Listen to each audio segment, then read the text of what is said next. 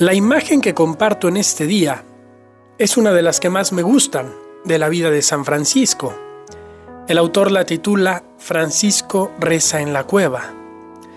Podemos ver a un Francisco cansado y sin fuerzas. Y en ese Francisco cansado y sin fuerzas podemos sentirnos todos representados. ¿Cuántas veces la vida nos cansa? ¿Cuántas veces tenemos problemas personales, económicos o familiares que nos hacen desfallecer? ¿Cuántas veces nos sentimos desanimados? ¿Cuántas veces pasamos por enfermedades físicas o psicológicas? ¿Una depresión? ¿O simplemente el cansancio de la vida diaria?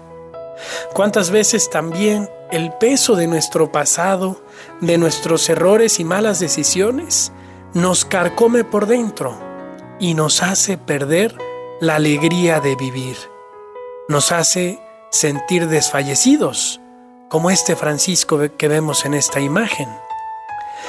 ¿Qué nos enseña Francisco en este episodio?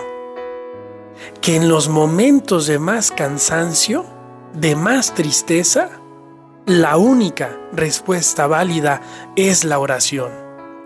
Es rezando es estando a los pies del Señor donde nuestro corazón fatigado podrá descansar, podrá recuperar las fuerzas.